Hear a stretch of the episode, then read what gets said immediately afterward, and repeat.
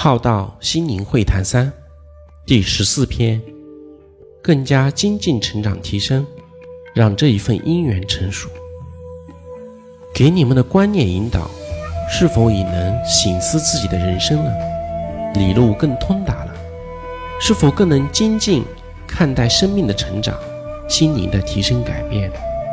是否遇到事情来临时，能觉察觉知到自己的情绪与认知了？是否能静下心来，明了自己的心智模式的惯性与局限？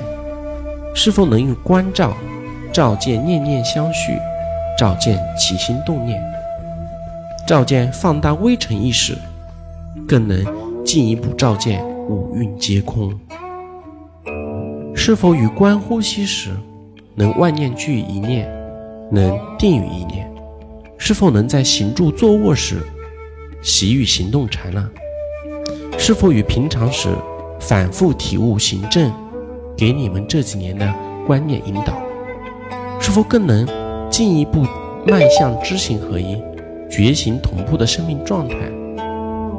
是否能从向上的看见与修行，走向离相与无相修行呢？是否能比以往更能拿自己有办法，拿自己的情绪有办法？更能止得住，更能自律、自省、自治，是否能更自尽其意、自尽其心？是否能更融入自然、觉受自然与觉受众生啊？